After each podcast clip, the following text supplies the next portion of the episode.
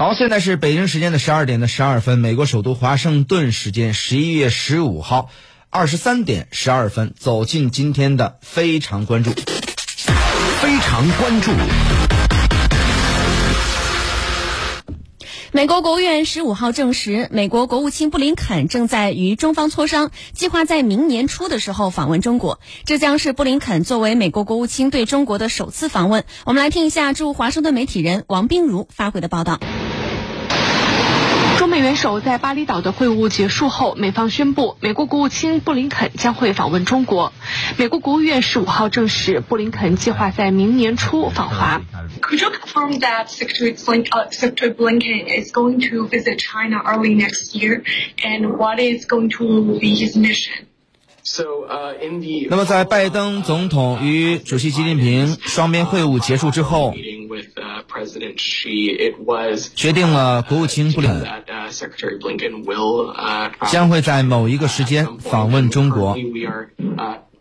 目前，我们与中方官员正在努力协商，计划明年初访问。《纽约时报》报道称，布林肯访问的目标是保持中美沟通渠道畅通，并且就重要问题在高层保持坦诚交流，避免冲突。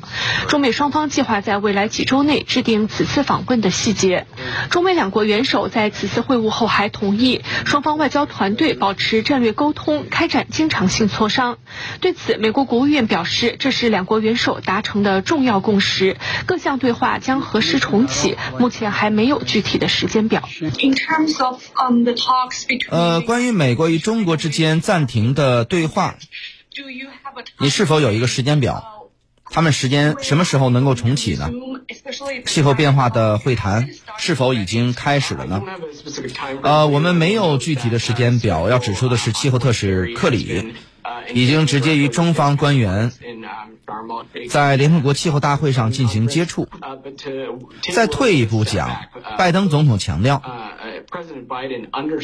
美国与中国必须共同努力，应对一些跨国挑战，包括气候变化、卫生安全、全球的粮食安全和全球宏观经济稳定。方在会晤前夕声称将会向台湾方面通报此次会晤内容，美国国务院则指出，美国总统拜登在会晤中非常明确地表示，美国的一中政策没有改变。呃，总统拜登说，告诉主席习近平，美国的一中政策没有改变。这是否表示台湾是中国的一部分？你是否也在峰会后向台湾传递了这一点？呃，拜登总统呢，在发言当中以及在记者会上非常明确，美国的一中政策没有改变。